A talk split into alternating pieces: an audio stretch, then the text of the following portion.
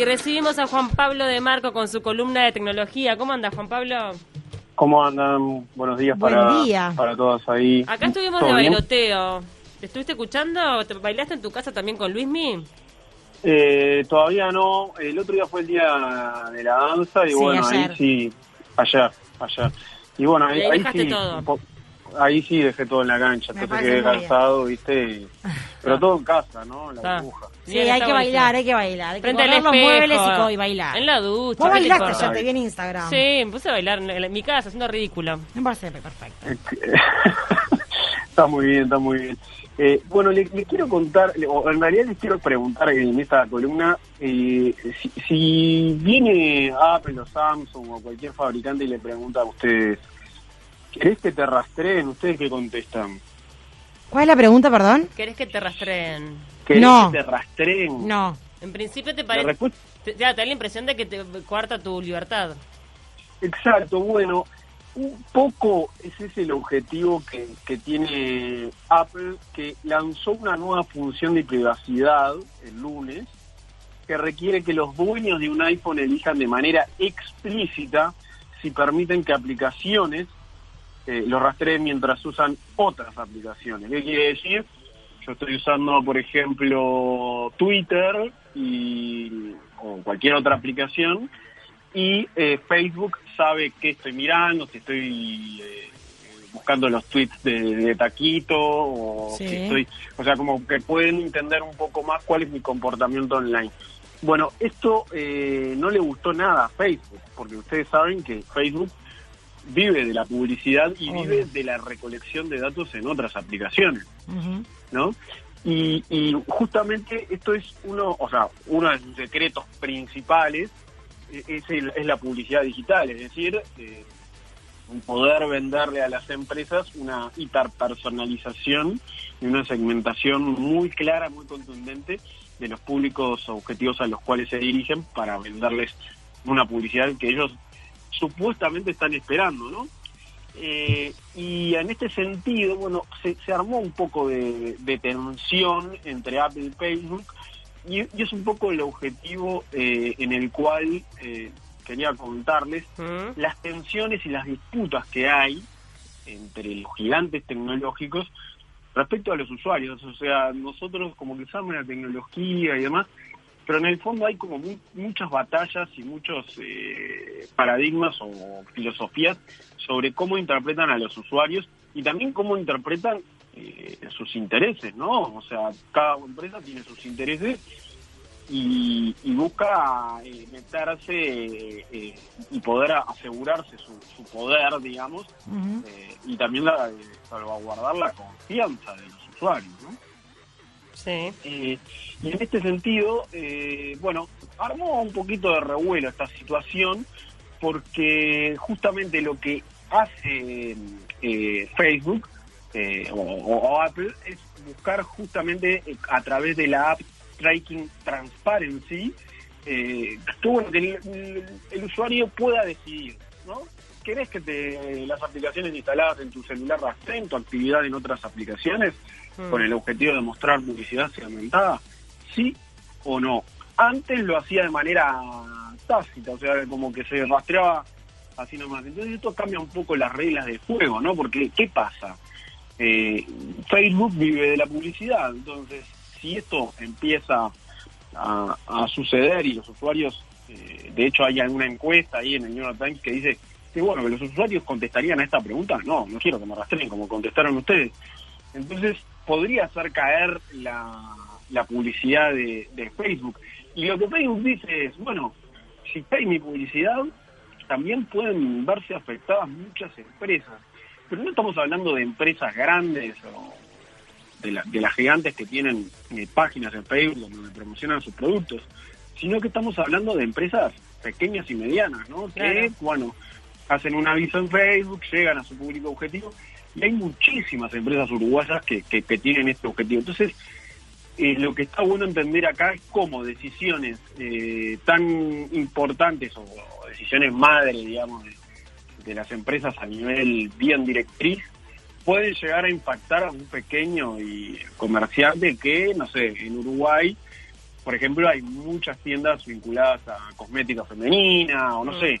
Eh, y, bueno, esto tiene un impacto, ¿no? Definitivo en, cómo eh, interactuamos con las redes y también en la economía y, y- la salud financiera de, muchas compañías. Esto por un lado.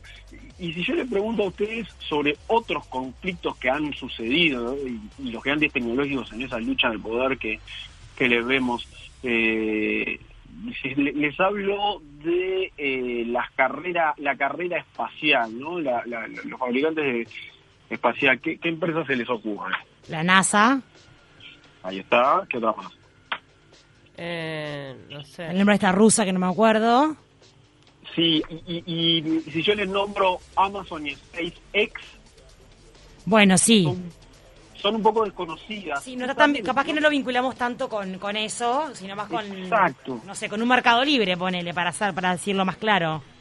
Claro, bueno, es que el problema es que esta- estas empresas se están metiendo en esta industria recién. Amazon, digo, Claro, uno- llega un momento que quiere hace. abarcar todo, está todo Es bien, impresionante, es impresionante Amazon arrancó vendiendo libros y, ca- o sea, hoy por hoy hace películas, ahora se va al espacio, es una cosa de locos. Bueno, ese es, el- ese es el punto también, ¿no? Cómo las empresas empiezan a meterse en rubros en los cuales no, No tiene su, claro, no, No- no, métier. no era el objetivo principal, claro.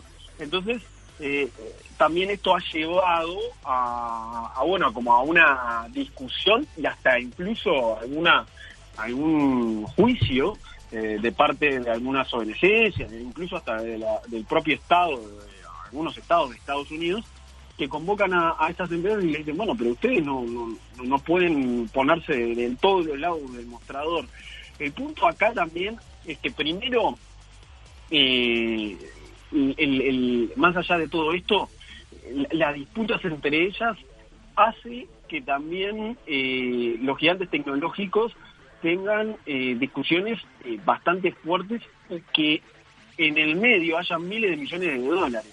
Por ejemplo, Amazon, que es de Jeff Bezos, es la empresa de comercio electrónico más grande del mundo, ahora está enojada. ¿Por qué está enojada? Porque eh, firmó un contrato eh, la empresa de eh, Elon Musk, que nosotros hablamos hace un par de semanas sobre él, ¿no?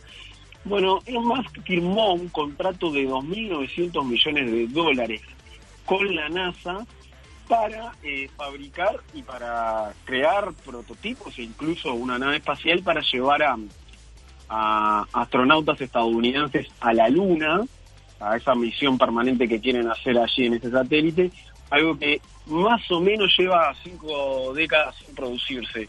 Entonces, Jeff Bezos, que es el dueño de Amazon, puso el grito en el cielo, dice, bueno, pero ¿cómo no- no- nosotros también queremos estar en este en este tema y estamos eh, invirtiendo mucho dinero, ¿no? Entonces interpuso una apelación, quiere revisar los contratos que más firmó con el gobierno de Estados Unidos para, bueno, entender un poco cómo cómo es que se da se da este tema, ¿no? O sea, eh, cómo es eh, que, que Musk logró ese firmar ese contrato porque ellos quieren hacer lo mismo. Y además hay una disputa que tiene un impacto también, que podría tener un impacto en Uruguay, de hecho, un poco lo tienen, eh, que lo hemos esbozado en alguna de las columnas. Ustedes saben que SpaceX, eh, la empresa de Elon Musk, está creando eh, satélites para, bueno, ponerlos en todo el espacio, con el objetivo de otorgar Internet a todo el planeta. O sea, quieren eh, el Internet no como lo conocemos a través de fibra óptica, sino que sobre todo para satisfacer a zonas más remotas, ¿no? a zonas más rurales.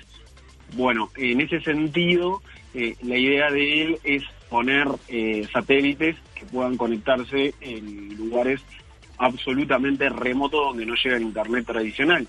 Bueno, eh, Jeff Bezos también está en esta carrera espacial, son satélites de baja órbita y demás. Bueno, en Uruguay eh, ya uno puede adquirir eh, por lo menos la versión de prueba para, para bueno, ver cómo es que funciona este sistema y cómo puede que puede llegar a, a impactar en, en- en cómo consumimos Internet.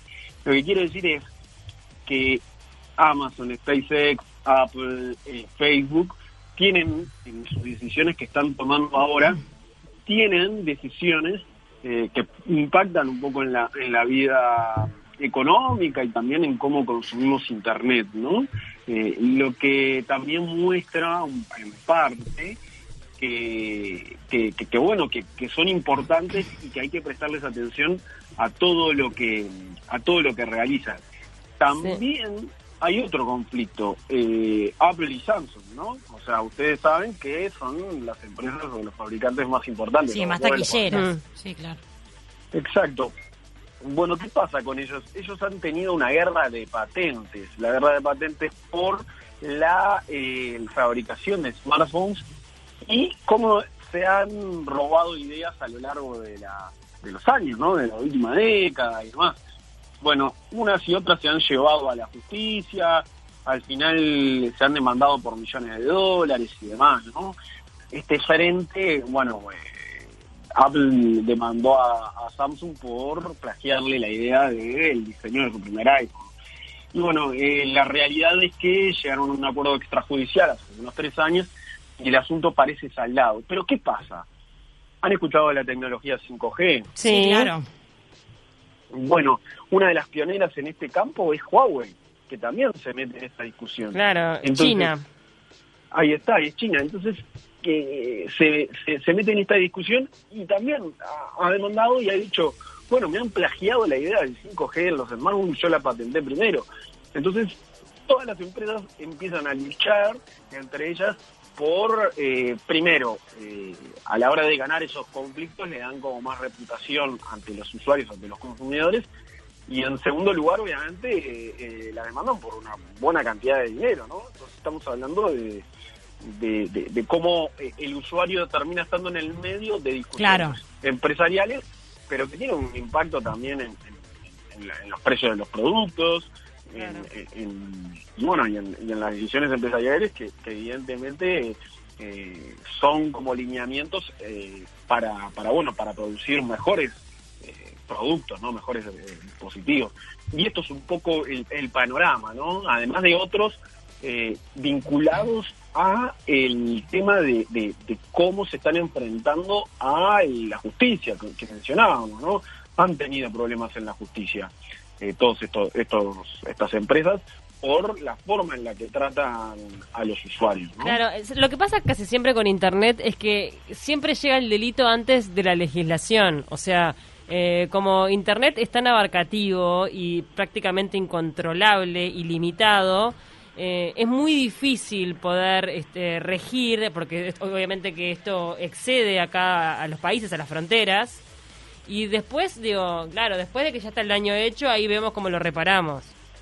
Exacto, eh, eh, para, eh, y en ese punto el caso más paradigmático como para la gente, Paula, es el tema de Uber, ¿no? O sea, Uber ahí va. Bueno, pasó.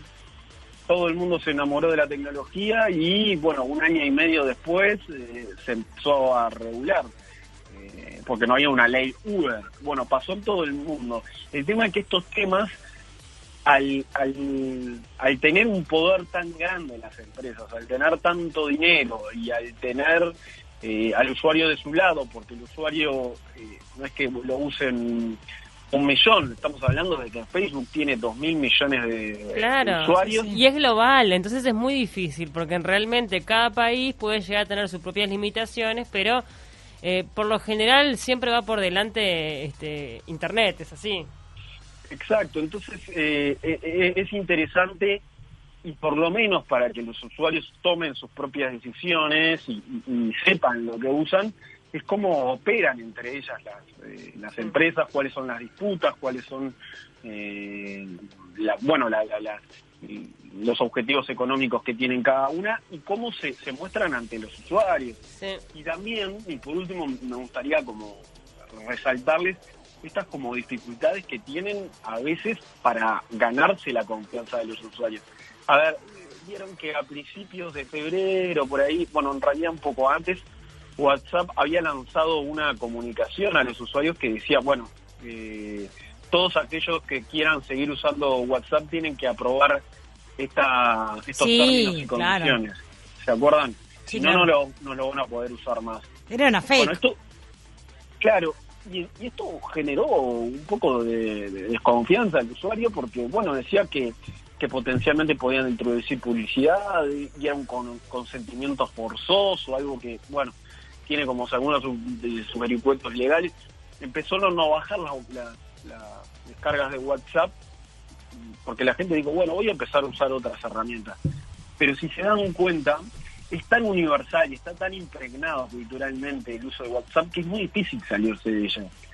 Es decir, nosotros podemos entender cómo funcionan, cómo operan, pero hay como una cuestión cultural que es muy difícil. O sea, ahora ya no. No, es que si vos sos usuario de Internet tenés que saber que estás expuesto a un montón de cosas. Mm. Listo, eso por un lado. También tenés que saber que vivís en una burbuja cibernética, o sea, que lo que ves en Internet tiene que ver con tus gustos, con tu mundo y que está muy alejado de lo que pasa realmente, ¿no? O sea, lo que vos ves es, muy limitado. Entonces, al menos tenés la teoría clara para no marearte. No sé, esa es como la...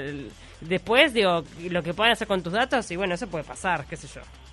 Sí, sí, totalmente. Lo que está bueno saber es que, a propósito de eso, las empresas es como que siempre buscan dar un paso más, ¿no? O sea, y, con todos esos datos que, que, puedan recolectar de nosotros, eh, bueno, tienen luchas de poder entre ellas por, por velar por sus intereses, eh, y, tienen una intención de, ir a por más, ¿no? claro. Tienen mucho dinero. Es que siempre se, se, hace referencia a que en el futuro las guerras van a ser justamente de datos, o sea, quien tenga la mayor cantidad de datos es quien va a tener el poder. Eh, y bueno, no sé qué, qué, es lo que pasará de aquí al futuro, pero todo apunta hacia ahí, ¿no? Sí, y de hecho yo creo que ya estamos. Ya está pasando, sí. Ya está pasando y de hecho eh, cada vez se necesitan más expertos que analicen mejor los datos. De hecho, hay ya licenciaturas en ciencia de datos, ¿no? De cómo eh, tratar todos estos volúmenes de datos. Y de hecho, si vamos un paso más, muchas de estas empresas, sobre todo Google y IBM, van un paso más y están desarrollando otra cosa un poco y bastante, bastante más específica que, que da para otra columna, que es la computación cuántica, que es básicamente eh, analizar grandes volúmenes de datos que hoy las computadoras tradicionales no, no pueden, no son capaces de analizar. Entonces, todas estas empresas se están moviendo en este campo, compiten entre ellas y quieren entender mejor al usuario para, bueno, obviamente como cualquier empresa, ganar más dinero. Eh, supuestamente la mentalidad de ella hacernos la vida más fácil, pero bueno, también tiene otras consecuencias que también está bueno entender en cuanto a la privacidad, en cuanto a nuestro uso abusivo de la tecnología y demás. Pero bueno, está bueno tener presente para, para entender cómo, cómo es que se mueven estos gigantes tecnológicos. Súper interesante, Juan Pablo. La verdad, sí tendremos que aprender de, cuidar nuestros datos y usar bien las redes sociales. Totalmente, totalmente.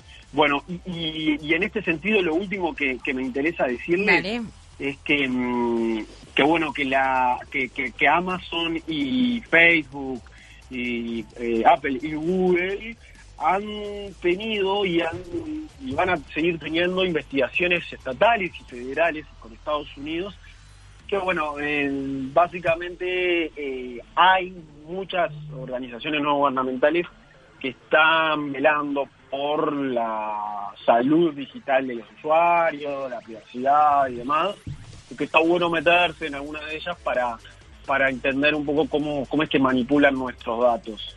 Está, está buenísimo. Gracias, Juan Pablo. La verdad que es súper útil como todas las semanas. Te mandamos un abrazo grande y nos vamos a reencontrar en 15 días, en realidad, ¿no? Dale, sí, en 15 días nos volvemos a encontrar para seguir hablando de estos temas y otros más. Juan Pablo de Marco con su columna de tecnología impecable como siempre.